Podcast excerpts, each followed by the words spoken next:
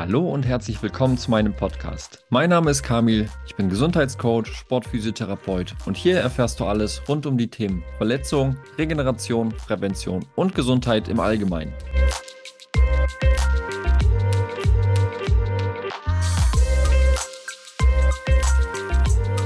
In der heutigen Folge möchte ich über ein Thema sprechen, das dir schon mal vielleicht begegnet ist, wenn du Verletzungen hattest, beim Arzt warst und dieser, egal was er gemacht hat, nicht sehen konnte, dass da irgendwelche Schäden am Gewebe, Gelenken oder wo auch immer zu finden sind. Das sind Situationen, in denen sich viele Patienten vielleicht falsch verstanden fühlen von den Ärzten, abgestempelt werden als Leute, die irgendwelche psychosomatischen Erkrankungen haben Psychosomatisch bedeutet, der Körper zeigt Symptome, weil die Psyche irgendwie nicht zu 100% funktioniert. Das heißt, du hast Schmerzen, weil du viel Stress hast oder ähnliches. Aber wie es vielleicht doch noch ein Erklärungsmuster gibt und warum manche Schmerzursachen doch weiter weg liegen als der Schmerzort, darüber spreche ich in dieser Folge. Und jetzt wünsche ich dir viel Spaß beim Zuhören.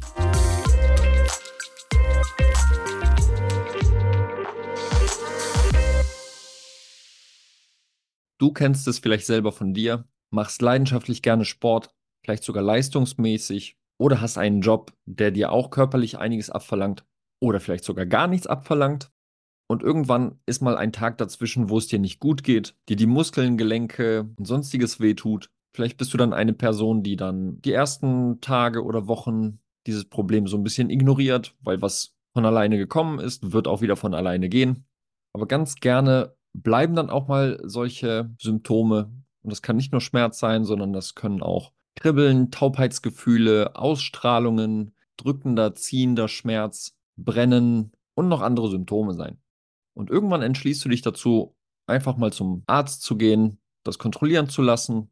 Vielleicht wird ein Röntgen gemacht, Ultraschall, MRT vielleicht sogar. Und was kommt als Diagnose raus? Gar nichts. Allenfalls werden da irgendwelche kleinen Überlastungen Auffaserungen, Flüssigkeitseinlagerungen reininterpretiert. Vielleicht ist auch absolut gar nichts zu sehen. Und dann wirst du abgespeist mit, machen Sie mal ein, zwei Wochen Pause, nehmen Sie vielleicht dieses Schmerzmedikament und dann wird das schon wieder.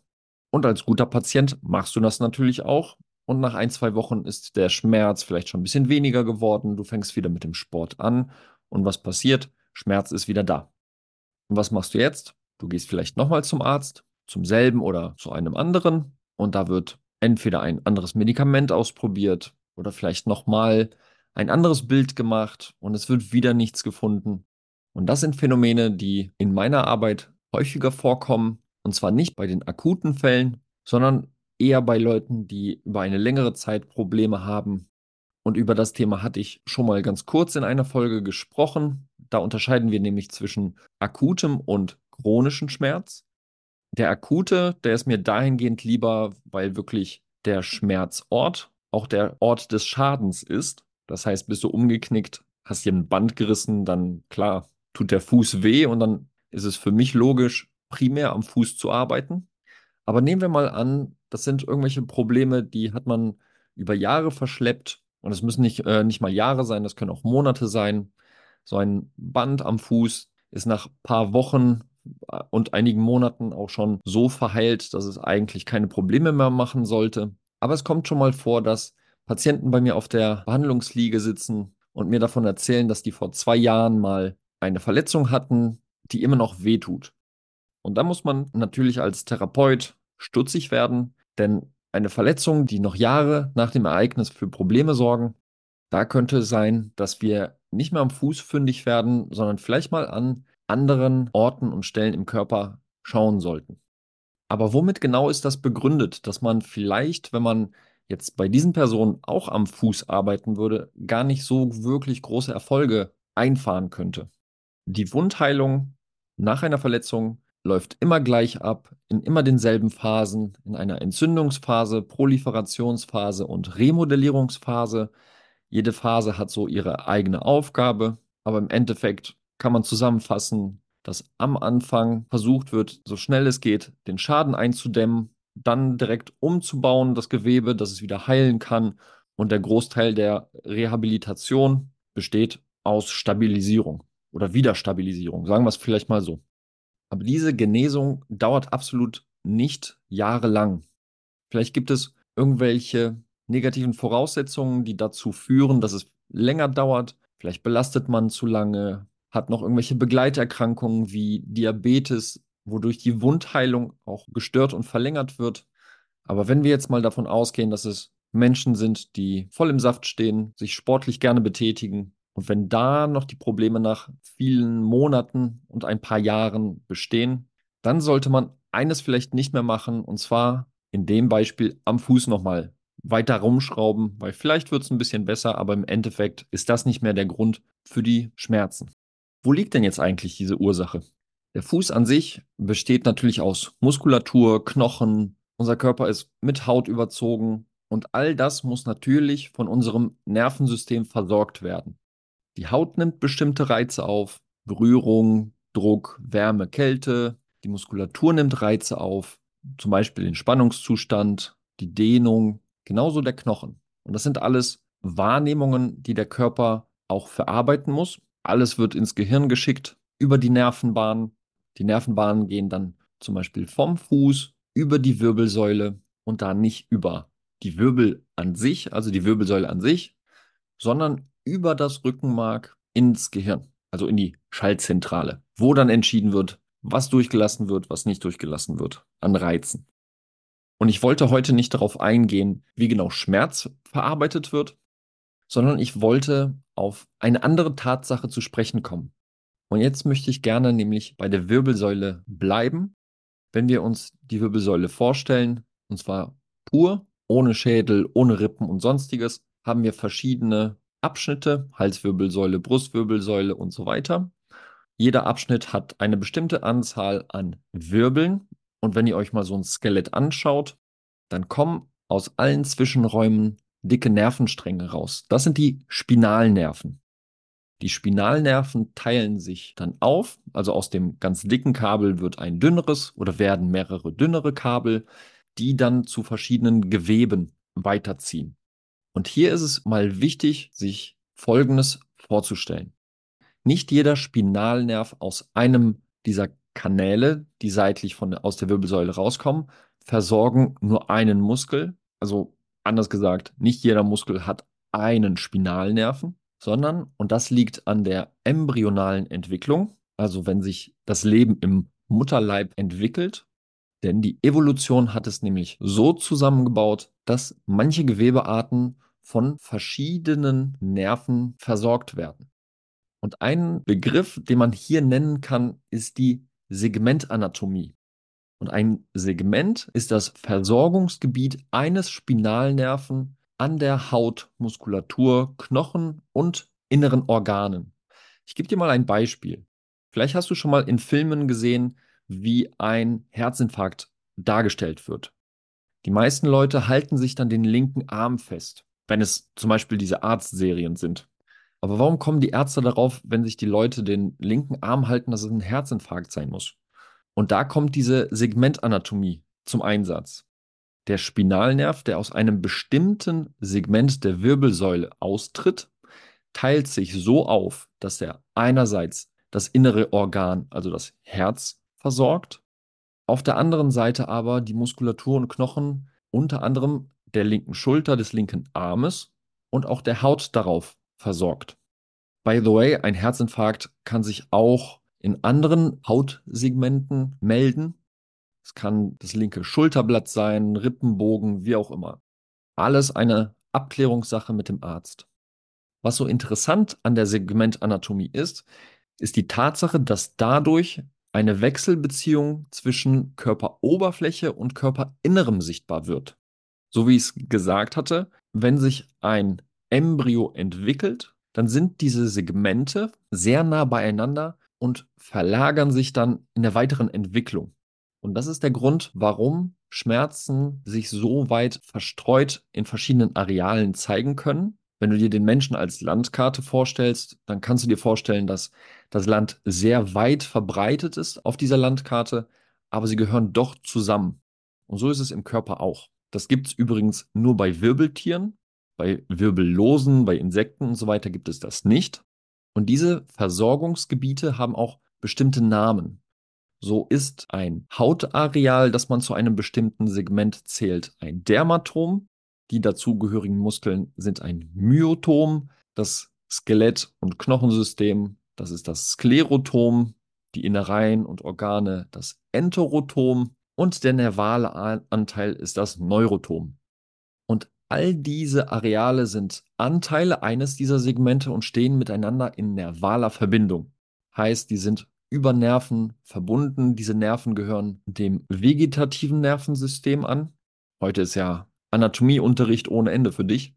Das vegetative Nervensystem kümmert sich eigentlich darum, alles Unbewusste zu regulieren. Also ich meine, ich kann jetzt zum Beispiel nicht meinen, meinen Darm aktiv steuern, dass der irgendwelche Lebensmittel äh, zersetzt, das Herz zum Schlagen bringt oder sonstige Spielereien. Das läuft ja alles automatisch ab. Und wenn ich mir alle diese Areale vorstelle, also alle zu diesem einen Land gehörige Bereich auf der Landkarte, und wenn ich eines dieser Areale, also Dermatom, Myotom, Sklerotom und so weiter, auf eine gewisse Art und Weise reize, dann hat das auch Einfluss auf andere Areale. Und so ist es beim Herzinfarkt, wie gesagt. Die Nerven, die das Herz versorgen, entspringen aus einem gewissen Gebiet an der Wirbelsäule, die wiederum spezielle Knochen und spezielle Hautareale zusätzlich versorgen. Es wird quasi eine Einheit daraus gemacht. Und jetzt gibt es eine Besonderheit, wenn wir auf die Muskulatur schauen. Denn fast alle Muskeln werden plurisegmental versorgt, was bedeutet, dass mehrere Segmente einen Muskel versorgen. Und dann gibt es noch die Besonderheit, dass es Muskeln gibt. Als Beispiel können wir den Musculus trapezius einfach mal nehmen. Das ist der Kapuzenmuskel. Wenn du also einen Kapuzenpulli trägst, dann wird der Muskel tatsächlich von der Kapuze bedeckt, heißt Nackenmuskulatur hinten, wenn du die so in den Nacken packst. Das ist der Musculus trapezius. Der wird vom Nervus accessorius versorgt und dieser Nervus accessorius wird zusammengestellt aus Anteilen der Spinalnerven, also die, die aus der Wirbelsäule kommen, zwischen dem zweiten und vierten Halswirbel. Die werden immer mit C abgekürzt, die Halswirbel für zervikal, das heißt C, C2, C3 und C4. Die Spinalnerven, also diese dicken Nerven, die daraus kommen, die sich dann auffächern, Anteile von jedem dieser Spinalnerven ziehen zusammen, bilden einen Nerven, den Nervus accessorius hier, und dieser Nervus accessorius zieht zum Trapezius und befähigt diesen dann, das zu tun, wofür er nämlich da ist, und zwar uns zu bewegen. Und das ist eine motorische Aufgabe, die der Nervus accessorius hat. Es gibt auch Nerven, die haben eine andere Aufgabe, so wie den Nervus vagus. Der hat nämlich sehr viel mit dem vegetativen Nervensystem zu tun, von dem ich vorhin gesprochen habe. Und der Nervus vagus vermittelt zwischen Gehirn und Darm zum Beispiel sehr gut. Und natürlich auch zwischen, äh, zu anderen Innereien. Aber bleiben wir doch bei den Muskeln. Denn da gibt es nämlich eine Besonderheit. Und zwar gibt es nicht nur Muskeln, die von mehreren Segmenten versorgt werden, sondern es gibt Muskeln, das sind nicht viele, aber die werden nicht pluri, sondern monosegmental versorgt. Das heißt, die Versorgung besteht nur aus einem und eventuell aus maximal zwei Myotomen. Ne? Myotom, Muskelareale. Diese Muskeln nennt man dann Kennmuskeln. Die sind dann in der Therapie und in der Diagnostik sehr wichtig, denn darüber kann man quasi Rückschlüsse ziehen, welcher Nerv in welchem Segment der Wirbelsäule irritiert wird. Bei einem Bandscheibenvorfall zum Beispiel kann es sein, dass dieser Vorfall auf einen Nervenwurzel drückt oder auf den Spinalnerven. Und wie beim Wasserschlauch, der ein bisschen komprimiert wird, kommt vielleicht nur noch eingeschränkt Wasser raus. Beim Nerven werden dann die Reize vielleicht nicht hundertprozentig sauber weitergeleitet. Und was kriegen die Leute? Kribbeln, Lähmung, Taubheitsgefühl, Schmerzen. Und bei diesen spezifisch versorgten Muskeln gibt es dann Hinweise rückwirkend darauf, wo diese Störung sein könnte. Ein einfaches Beispiel. Ich hatte ja gesagt, die Halswirbel, die durchgezählt werden von C1 hoch C2, 3, 4 und so weiter. Und dann nehmen wir uns ein Beispiel raus, nämlich den Kennmuskel von C5.